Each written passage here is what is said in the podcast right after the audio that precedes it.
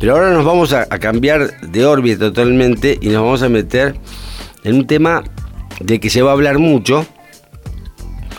Yo ya algo he leído y tengo algún prejuicio al respecto, pero vamos a hablar con una especialista que se llama Inés Di Nápole, de Napoli, y del mercado incipiente actual o el que viene del carbono. Vaya a saber qué es, a ver lo va a explicar ella. ¿Qué tal Inés? Buenas tardes entonces. Buenas tardes, sí, estaba explicando que estamos frente a con una especialista en, en, un mercado que está desarrollándose, que es el mercado del carbono, a ver si nos puedes explicar qué es eso.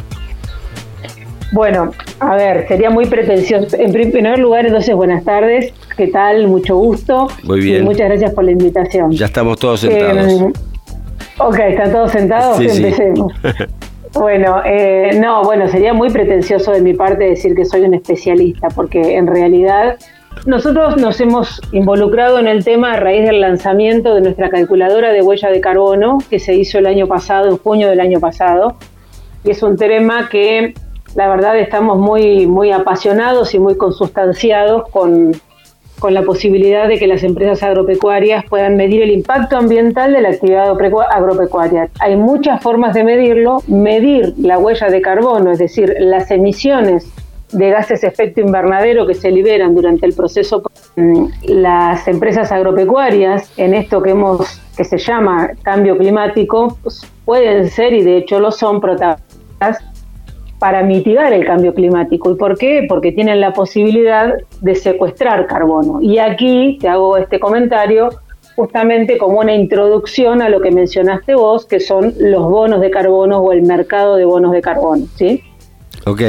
Bien, entonces, ¿qué son los mercados de bonos de carbono? Bueno, claramente es, es un mercado que transacciona créditos de carbono. ¿Y de dónde surgen esos créditos de carbono? Bueno, de aquellas empresas que son capaces de generarlos. Por ejemplo, las empresas agropecuarias, el sector forestal. ¿Y para qué importarían? Bueno, importarían porque eh, hay empresas que generan emisiones permanentemente y deben comprar bonos de carbono para neutralizar o para mitigar esas emisiones. ¿Sí? Entonces, hay un mercado que es un mercado eh, voluntario y hay un mercado que es regulado. ¿Y de dónde surgen estos mercados? Bueno, ¿Qué diferencia hay entre uno y otro? Bueno, perfecto.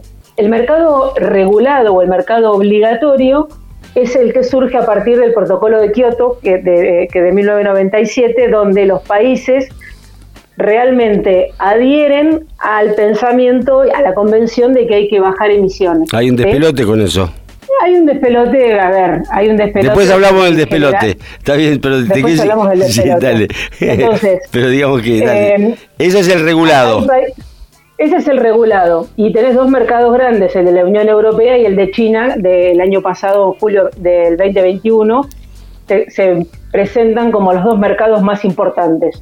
Después tenés el mercado voluntario. ¿Y qué es el mercado voluntario? Pues es un mercado donde las empresas o los países transaccionan sin ninguna norma que los rija, sino que dicen, che, nosotros tenemos muchas emisiones, dice una empresa, entonces voy a comprar bonos eh, para mitigar esas emisiones. Hay un caso muy emblemático que todos lo contamos, que es el de una empresa cosmética, Natura específicamente, con una empresa de eh, generación eólica.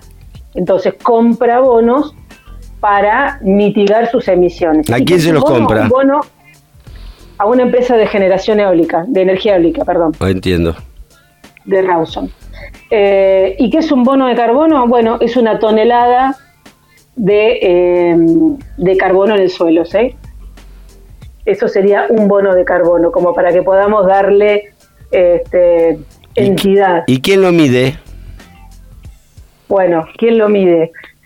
Lo miden, a ver, lo, lo podemos medir, nosotros tenemos diferentes estrategias o diferentes modelos para medir eh, el carbono. Yo digo Lo para saber es que de- con- dónde está la tonelada de carbono. Exactamente, bueno, esa tonelada de carbono que lo medimos en el suelo, la posibilidad del suelo de secuestrar carbono, nosotros hemos desarrollado una, una calculadora que te permite simular el carbono secuestrado. Ahora después hay empresas que certifican ese proceso, ¿sí? Entonces, esas empresas, que la- mayormente son empresas de afuera, que vienen y auditan a través de diferentes mediciones que vos efectivamente hayas secuestrado X, este, X toneladas de carbono por hectárea, ¿sí? Entiendo, vamos a, vamos a ir a un, ejemplo ni regulado ni, ni, ni, ni, voluntario. Eh, se me acaba de ocurrir. Yo tengo 30 hectáreas, no sé qué hacer. Si hago maíz me lo roban, si hago soja me putean, si hago girasol me lo comen las cotorras, si hago pastura no sé para qué. Y entonces digo lo foresto. Bueno, a ver, no es la única forma de secuestrar carbono, no es forestando. No, no, no, yo te digo, yo te dije, te dije una. Bueno, puede ser también haciendo el maíz, o según vos la soja que te putean, o las pasturas, cualquiera de esas opciones. Bueno, si hiciera soja es porque... Bueno, está bien, dale. La puedo hacer de una manera que me amen. ¿Eso querés decir? en principio no sé quién te putea, pero bueno. Todos. no, bueno. Mis vecinos todos. También hay, hay muy mala prensa eh, de algunos cultivos, hay muy mala prensa del sector agropecuario y yo creo que en gran parte es por desconocimiento. Exacto. pero bueno, pero eso no lo vamos a resolver nosotros. No, yo pregunto, quiero saber, ¿yo puedo hacerme acreedor de un bono de carbono si yo foresto 30 hectáreas? Podés hacerte con el tiempo acreedor de un bono de carbono, sí señor. ¿En qué tiempo? Depende, el, depende la especie, eh, depende de un ah. montón de cuestiones, no es tan simple. No, no, no digo que sea simple, quería, quería entender porque te digo que lo va a pensar mucha gente. Acá vino un tipo y compró media Patagonia y media mm, los esteros de Liberá y el tipo dijo, es para que no jodan con la naturaleza, es para que los chicos crezcan grandes. Te perdí, para que no joroben con qué? Con, nada, con la naturaleza, con los con todo, con los glaciares y con la agua dulce, qué sé yo, pero ahora ese tipo debe ser millonario en bono de carbono, ¿o no? ¿O no? El hombre este que compró los esteros de Liberá y compró parte de la Patagonia, ahora es millonario en, en bonos, ¿no? Ese hombre se murió. bueno, el, heredero. estamos hablando de la misma persona. El club, el club. No, no necesariamente. No, ya sé que no, necesariamente, pero si quisiera él, ¿qué diríamos? Eh, es que yo, Franca, no te sigo a dónde vas, porque... No, a ningún lado. Me, voy enganchando en cosas y te pregunto porque, pero olvídate, volvamos, volvamos al mercado de carbono que es lo que la gente, por lo que la gente se amontona acá en la puerta. Sí, me imagino. Se por, el mercado Primero le tengo que explicar qué dice CO2. Dióxido de carbono. El CO2 es el dióxido de carbono. Por eso, la, a ver, sabemos que, eh, yo te decía, el sector agropecuario tiene un rol protagónico. ¿Por qué? Por la fotosíntesis, porque la fotosíntesis secuestra dióxido de carbono de la atmósfera y lo transforma en oxígeno y además ese dióxido de carbono puede hacer parte del carbono del suelo con los restos vegetales. ¿sí? Entonces tenemos un rol protagónico. Ahora, yo te decía que los cultivos que vos mencionaste también pueden ser parte de este proyecto de secuestro de carbono. ¿Y en cuántos años? Deben ser en tres años, en cuatro años, en cinco años, dependiendo de las rotaciones, dependiendo del manejo.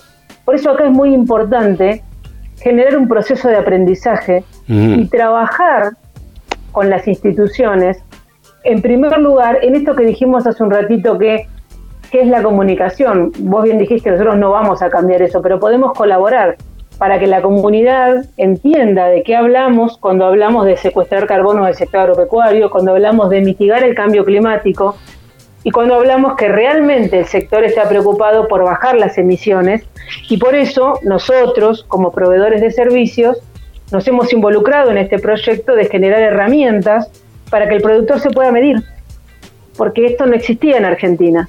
Nosotros somos la primer calculadora que se desarrolla en Argentina que le permite a las empresas agropecuarias calcular sus emisiones de manera automática.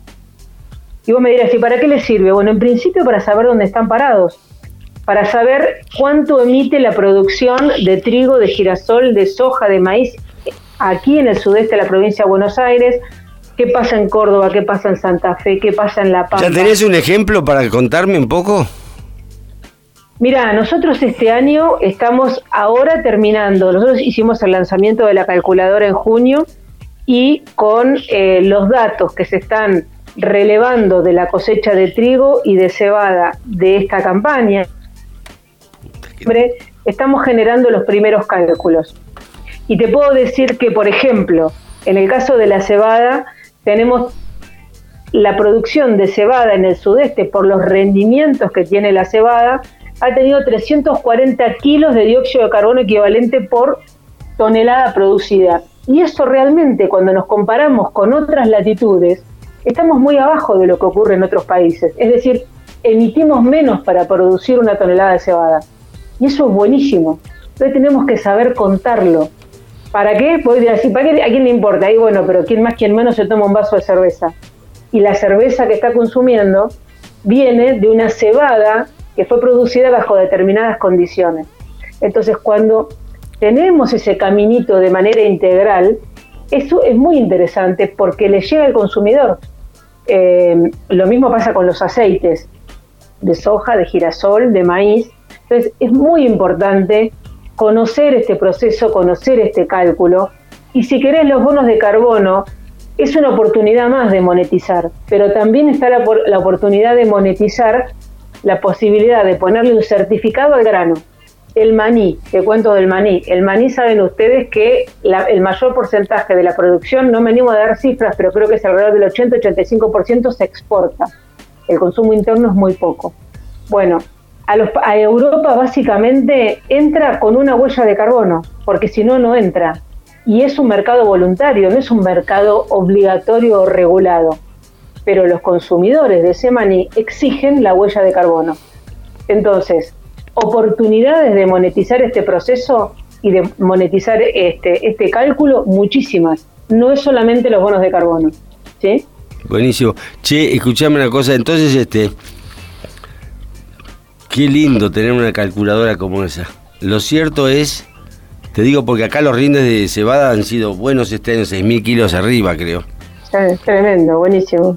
y, este, así que, y nosotros, bueno, tenemos un tema que tiene que ver con el hemisferio. Este, por eso tenemos menos problemas de calentamiento. Es más, estuve hablando el miércoles pasado con Eduardo Ferreira que dice que se va a enfriar el planeta, no calentar. De cualquier manera, es para otro programa la discusión, los problemas más del norte que del sur del hemisferio, es decir, el hemisferio sur va a sufrir menos todo tipo de catástrofe. Ahora, es un servicio que ustedes brindan. ¿Cuándo, ¿Cuándo van a...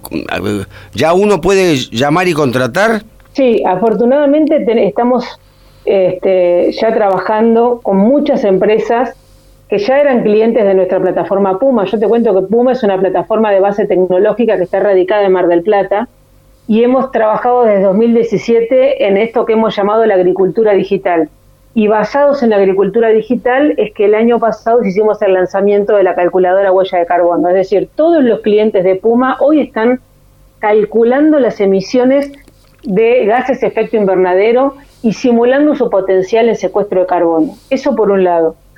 Después contarte que hay empresas eh, globales que han lanzado sus proyectos de de carbono al mercado, es decir, de posibilidades de secuestro de carbono al mercado. Una de ellas es UPL, con quien nosotros también estamos haciendo, eh, hemos tenido contrato para este año y estamos trabajando en equipo. Y eh, hay varias empresas más que, bueno, estamos preparados para hacer la comunicación en Expo Agro, que se hace el, del 8 al 11 de marzo.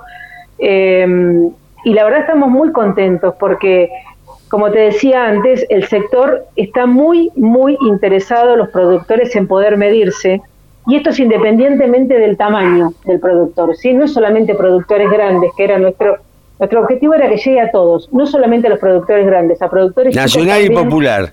Exactamente, para que tengan una oportunidad de medirse. Eh, seguramente lo sabés, los un altísimo porcentaje de productores en la Argentina hacen siembra directa. Esto no ocurre en otras partes del mundo. Entonces, tenemos que saber contar que hacemos muy bien las cosas, que nos preocupamos por el ambiente y que nos ocupamos de hacer las cosas bien. Eh, y esto tiene que ver con lo que decía antes, de la mala prensa que a veces tiene el sector y me parece que es por desconocimiento. La sociedad eh, no conoce realmente lo que hacemos y hay que tender un puente entre el campo y la ciudad para que realmente tengan confianza de los productos que quitan de la góndola para llevar a su mesa. No, no, no es que tenga mala prensa, es decir, hay gente que le tira mierda al sector porque es mala y otra porque es bruta. Así que digamos que con eso hay que convivir, pero los inteligentes, vamos a decir, Bertrand Russell decía, el problema de la humanidad es que las bestias están muy seguras y los inteligentes dudan.